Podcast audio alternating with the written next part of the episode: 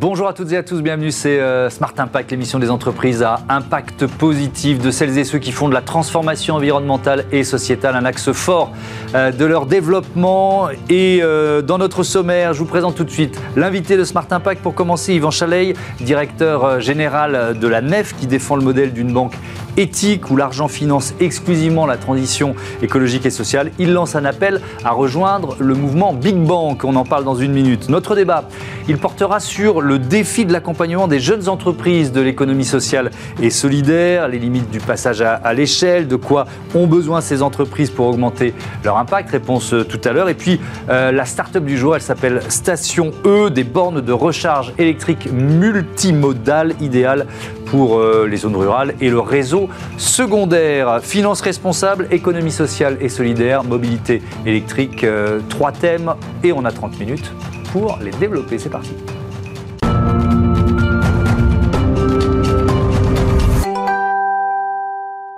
L'invité de Smart Impact, c'est euh, Yvan Chaleil. Bonjour. Bonjour. Bienvenue. Vous êtes le directeur général de l'ANEF qui existe depuis 1988. Est-ce qu'elle est née euh, déjà avec cette idée d'une banque différente?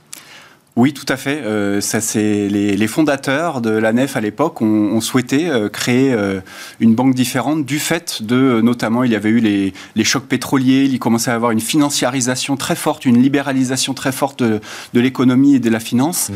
Et à ce moment-là, effectivement, les fondateurs ont souhaité faire quelque chose qui est encore notre, un peu notre mantra aujourd'hui, c'est faire en sorte que l'argent revienne à sa juste place, c'est-à-dire soit un outil de lien entre les hommes et les femmes et pas une fin en soi. Et c'est ça qui a présidé à la création de la. Est-ce que les, enjeux euh, environnementaux et sociétaux, et notamment environnementaux, étaient déjà là?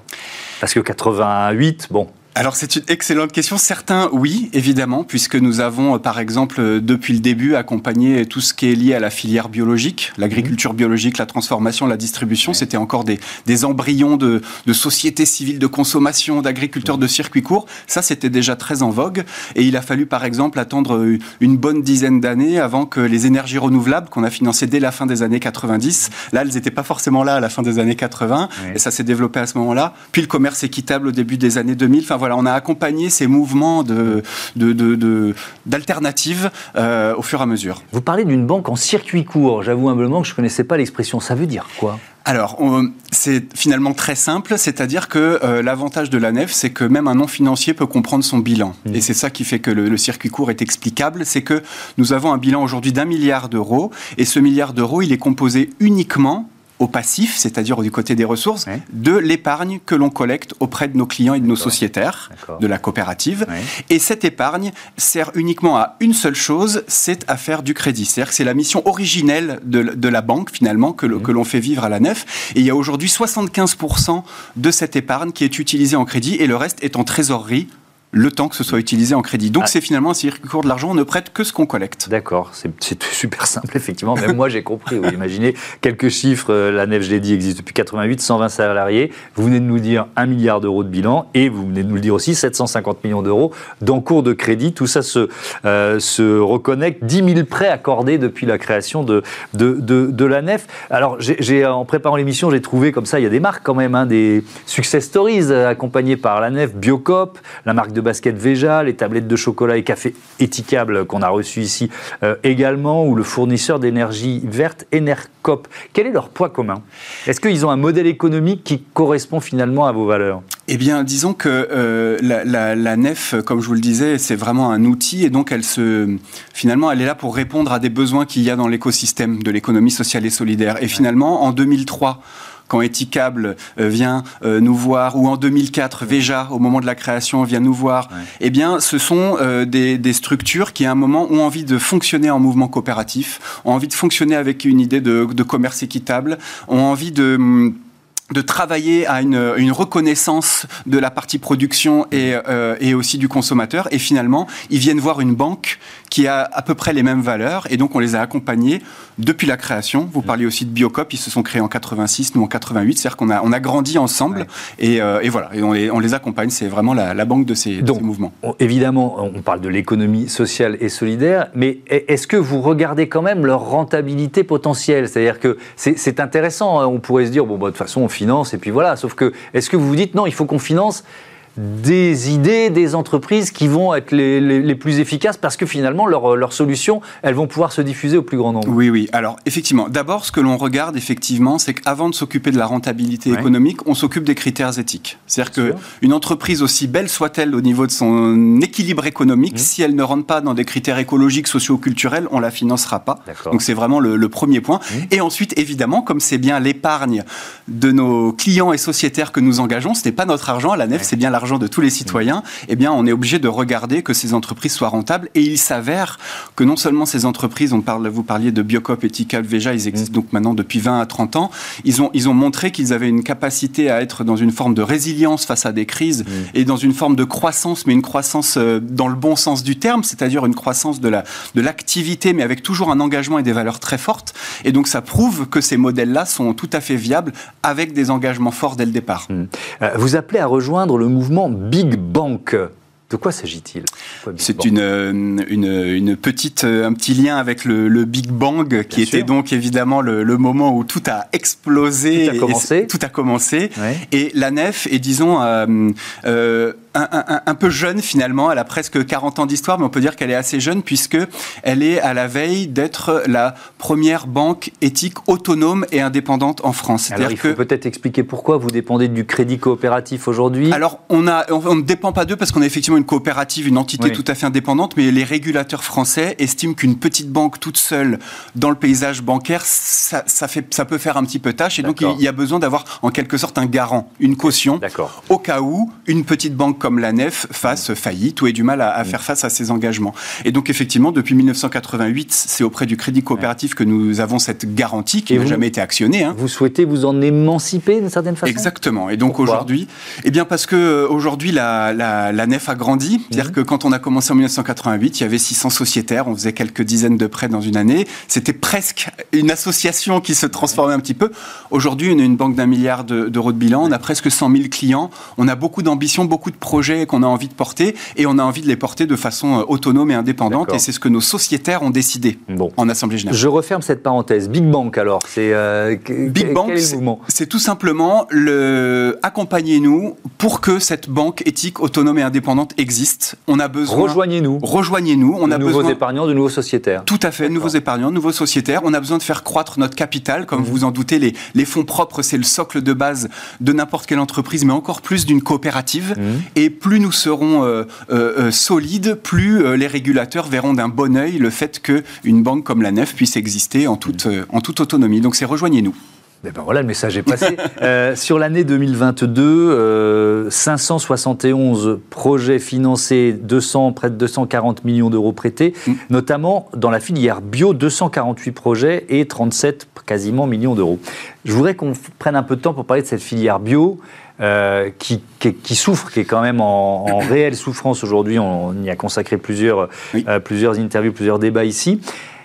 Comment vous l'analysez? Les consommateurs sont en train de s'en détourner. Euh, c'est quoi votre, votre analyse de ce mauvais moment? Ok. Alors effectivement, déjà, vous avez bien fait de le mentionner. On a toujours été très très enclin à, soutenir, à financer la filière bio. Et en 2023, parce que vous sortiez les chiffres effectivement de 2022, en 2023, on a fait beaucoup moins de crédit à cette filière, mais beaucoup plus d'accompagnement parce que des difficultés euh, face aux échéances de remboursement de nos, de nos clients. Donc on a été très présent auprès de ces acteurs. On a essayé en tout cas le, le plus possible de l'être. D'après nous, c'est vraiment multifactoriel. Je pense qu'on peut, certains se disent c'est euh, l'inflation, d'autres se disent c'est euh, la sortie du Covid, d'autres encore euh, qu'il y a trop de labels, on a du mal à s'y retrouver, d'autres qui opposent le, circuit court et le local au bio, mm. alors que finalement le, bio est celui qui promeut le plus finalement de circuits courts et de projets locaux. Nous, ce qu'on a pu constater, et là je vais parler plus avec la casquette de financeur, c'est qu'il il y a eu une très forte croissance, notamment dans la distribution, qui a du coup porté la transformation et la production agricole. Et cette forte croissance a amené beaucoup d'investissements à la fin entre 2015 et 2020. Hmm. Et finalement, le Covid a été un moment où les choses se sont un petit peu arrêtées et au moment où les entreprises étaient en plein développement et en plein investissement. donc le, le moment où il faut rentabiliser l'investissement, amortir l'investissement a été un peu dur. Et donc c'est, ça repart doucement, mais c'est sûrement une, une, des explications. Donc vous êtes plutôt optimiste en disant qu'on est dans un, dans un trou d'air conjoncturel? Tout à fait. C'est votre conviction. Oui, tout à fait. Allez, il nous reste une minute. Je voudrais qu'on parle quand même, vous leur avez lancé un appel avec euh, Big Bank, mais de ces épargnants solidaires. Euh, 7600 euh, nouveaux épargnants en 2022, ça a été la même chose en 2023, encore un peu plus C'était un peu plus de 8000 en 2023, donc on a atteint un peu plus de 80 000 clients aujourd'hui, et, dont la moitié sont sociétaires. Est-ce qu'ils acceptent de, de réduire, de partager leurs intérêts? Enfin, j'imagine que s'ils sont là, c'est parce que la rentabilité n'est pas le premier critère qu'ils recherchent. Tout à fait. Euh, la rentabilité de nos produits d'épargne, et euh, on peut toujours trouver mieux ou plus mieux ailleurs. Ce qu'on ce qu'on leur propose, c'est effectivement d'être, euh, comme on est le seul établissement qui est totalement transparent, on leur propose, quand ils placent de l'argent chez nous, de choisir l'orientation qu'ils veulent donner à leur épargne. Mmh. Et à la fin de l'année, systématiquement, chaque année, on publie la liste intégrale des prêts qu'on a financés, le nom des personnes, le montant qu'on a prêté, à quel endroit c'est et pourquoi. Mmh. C'est de leur de dire, votre argent, peut-être qu'il n'a été rémunéré qu'à 1% et à côté c'est 3, mmh. sauf que vous avez cette, cette, plus-value extra-financière qui est, qui est assez incroyable. On en fait des consommateurs finalement. Ils peuvent voir qu'en bas de chez eux, c'est dans leur coopérative qu'il y a des choses qui ont été financées et ils peuvent être des, des consommateurs en plus d'être des épargnants responsables. Merci beaucoup Yvan Chalaï. À, à bientôt sur, sur Bismart. On passe à notre débat. On va parler encore d'économie sociale et solidaire, l'avenir des startups et des PME du secteur. Retrouvez le débat de Smart Impact avec Veolia.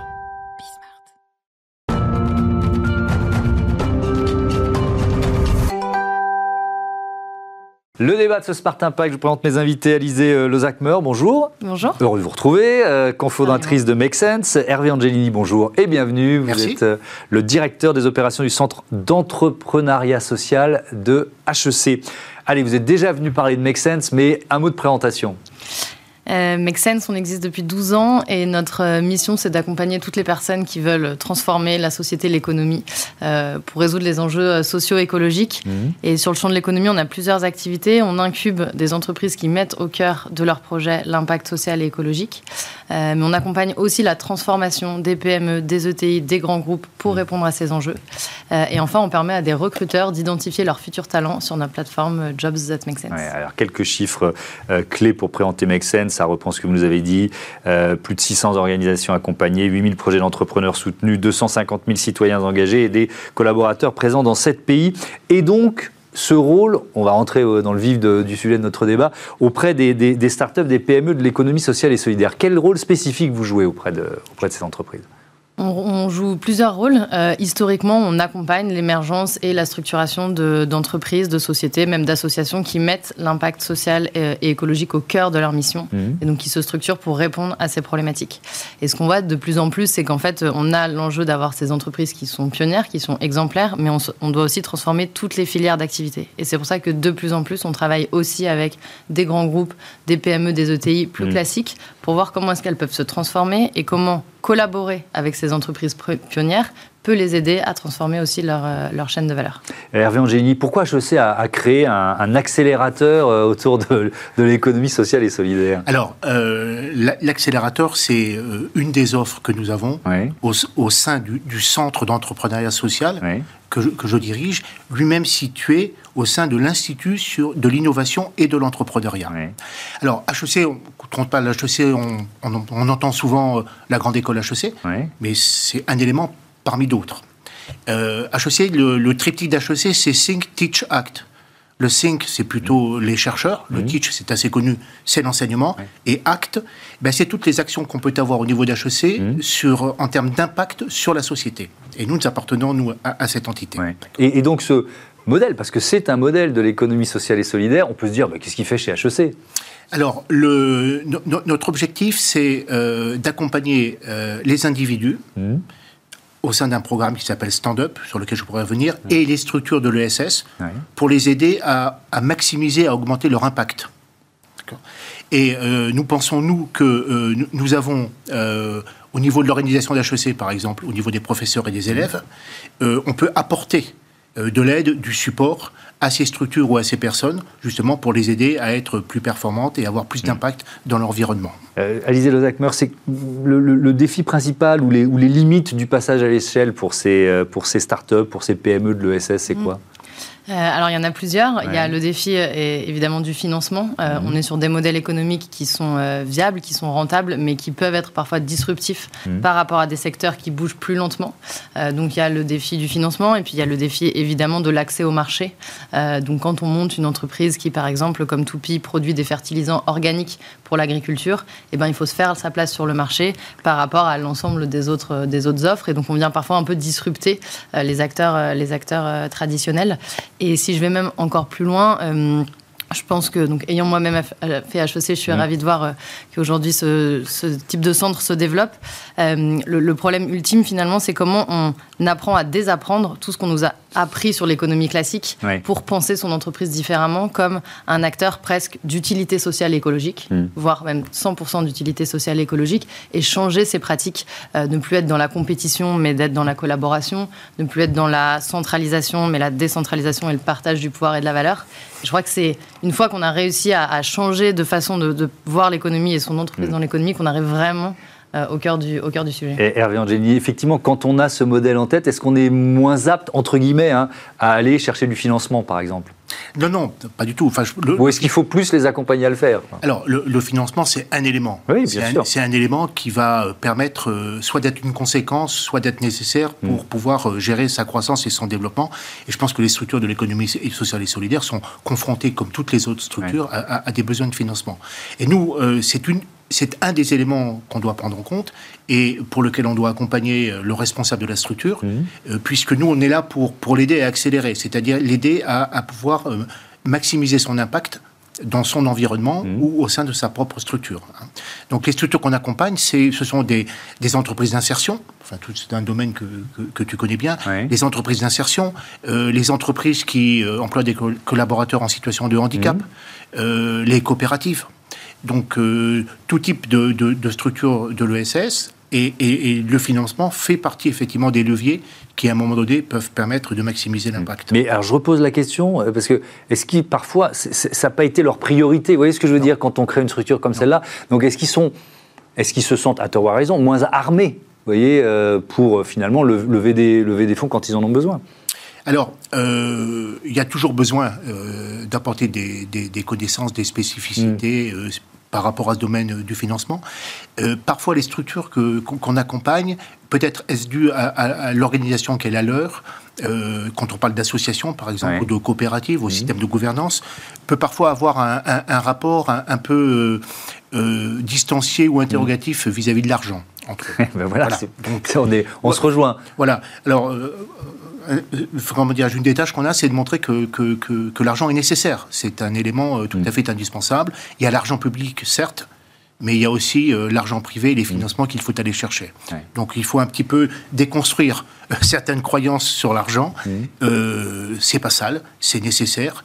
Euh, comme toute C'est l'usage qu'on en fait qui est important. Exactement. Et eh ben oui, c'est, le ça, rapport à l'argent, ça fait partie des choses sur lesquelles on travaille beaucoup aussi. intéressant. Alizé Lozakmer, on, euh, on voit ce, ce, modèle de l'économie sociale et solidaire, ou alors on peut aussi parler d'entrepreneuriat à impact qui, euh, qui se développe. Est-ce que les incubateurs suivent? Vous voyez ce que je veux dire? Mm, mm, Parce que c'était peut-être pas forcément le premier domaine dans lequel ils, se sont positionné. Oui, tout à fait. Bah, d'autant quand on a créé l'incubateur Make Sense il, y a, il, y a, 12 ans, on était parmi les, premières structures à se créer sur ce champ-là et à prendre tout autant nos inspirations dans tout le modèle des startups qui se développaient sur leur capacité à aller vite et avoir de l'ambition et en même temps tout, reprendre tous les, les, mm. les, principes et les valeurs du champ de l'ESS pour essayer de faire un modèle, un modèle un peu hybride. Et depuis, il y en a d'autres qui, euh, qui s'y sont mis? Depuis, il y en a plein d'autres qui s'y sont mis. Il y en a qui s'y mettent bien, il y en a qui s'y mettent euh, en reprenant peut-être un peu trop les codes d'avant. Euh, euh, et on a notamment monté un, programme qui s'appelle Impact Lab avec plusieurs acteurs historiques de, euh, de l'incubation à impact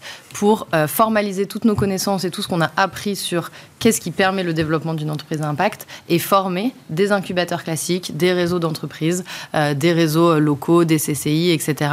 sur ces méthodes-là. Nous, notre objectif, c'est que demain, euh, une grande partie de, l'économie mette l'impact social et écologique au cœur de ses préoccupations. Donc, ce n'est pas notre monopole que d'accompagner ces structures. Par contre, on pense qu'on a appris beaucoup de choses euh, et donc on les transmet pour que demain, en fait, toute structure qui accompagne des mmh. entreprises à minima sensibilise à ces sujets et, et, au mieux les accompagne vraiment de façon pertinente. Hervé Angelini, ce, centre d'entrepreneuriat social de HEC, il existe depuis combien de temps et comment il est né? Est-ce que c'était une demande des étudiants? On voit voilà, dans, plein de, grandes écoles des étudiants qui disent bah, on veut justement penser l'économie un peu différemment.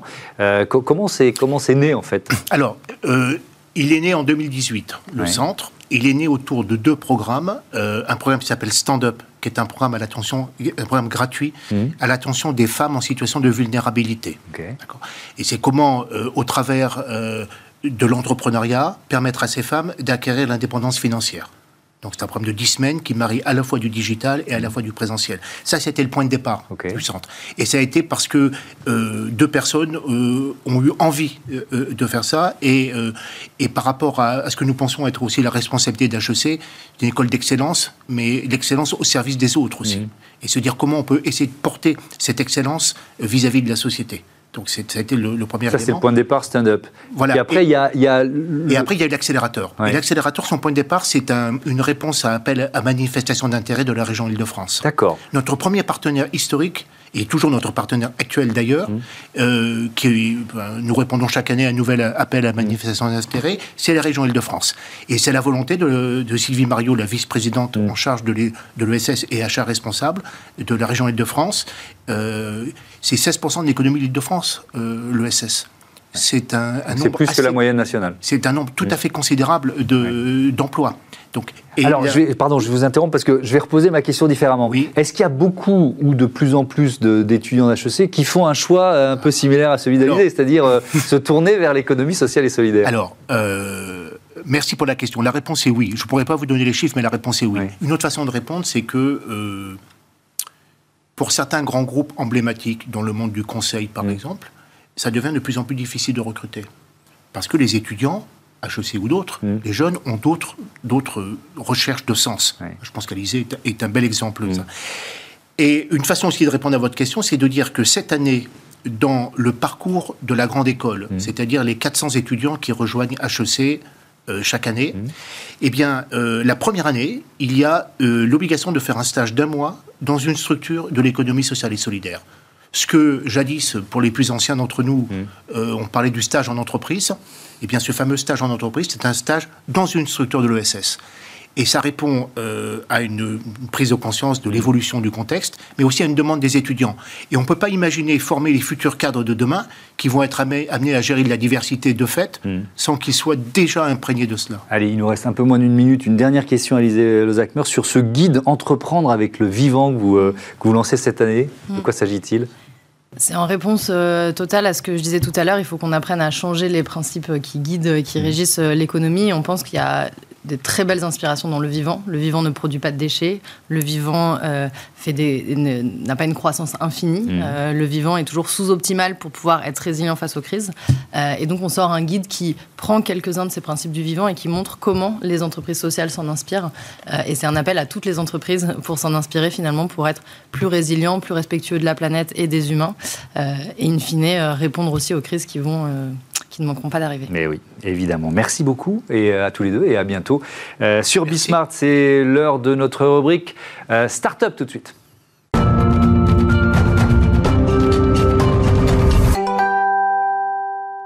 Smart Ideas avec Alain Roland, bonjour. Bonjour. Bienvenue, vous êtes le fondateur de Station E, créé en 2018. Avec quelle idée C'est quoi Station E? Je voulais faire d'abord déployer 10 000 stations en France euh, pour charger les véhicules électriques, mais je m'étais mis deux contraintes. Mmh.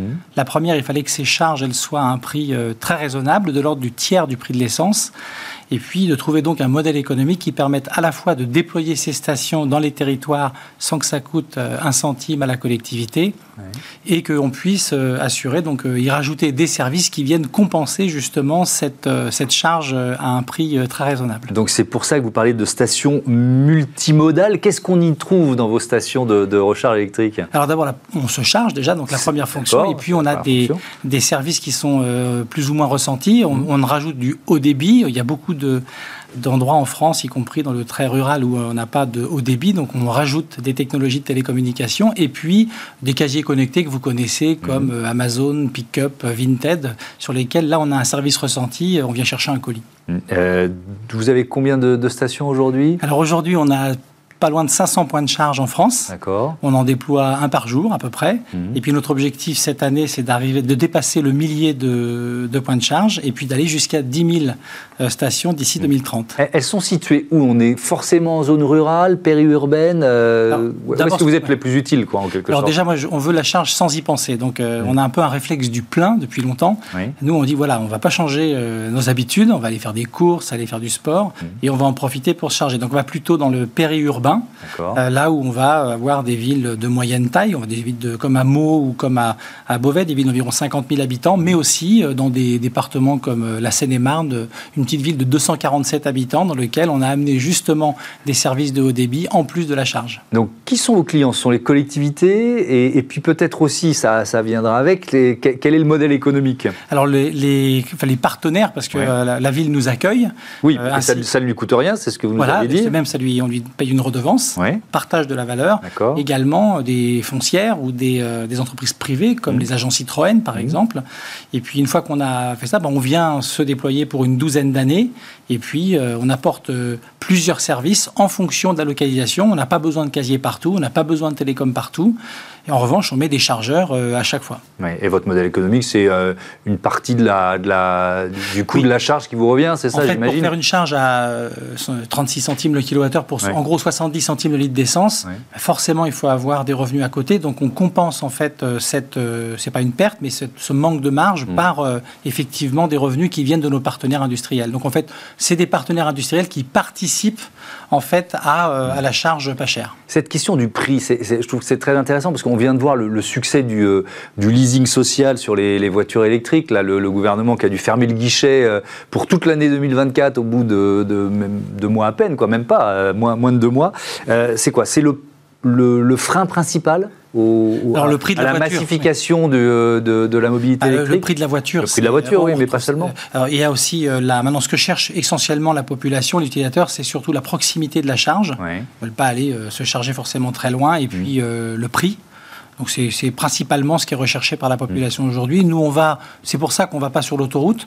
On va essentiellement là où il va y avoir le, plus de kilomètres consommés pour euh, évidemment pousser toute la population à aller vers des véhicules à 100 euros euh, tel que ça a pu être mis en place récemment. Avec un, objectif annoncé par Emmanuel Macron, 400 000 bornes publiques d'ici 2030. Euh, à quel point ça, peut être un facilitateur ou un accélérateur pour une entreprise comme la vôtre? Euh, Déjà, ce qu'on peut dire, c'est 400 000 points de charge, c'est 4 fois le nombre qu'on a aujourd'hui, et il y aura 15 fois plus de véhicules. Donc on voit déjà que c'est même pas encore assez, il en faudra encore en plus. Et votre deuxième question, c'était? C'était à quel point ça a été un accélérateur pour une entreprise comme la vôtre? Bah, Pour nous, d'abord, on est dans un grand ère de l'électrique, donc mmh. toutes les sociétés, y compris des collègues concurrents euh, seront portés par, ce, par cette grande vague euh, de, véhicules électriques. On a aujourd'hui à peine 3% de véhicules électriques, il y en aura 50% euh, pratiquement à 2030.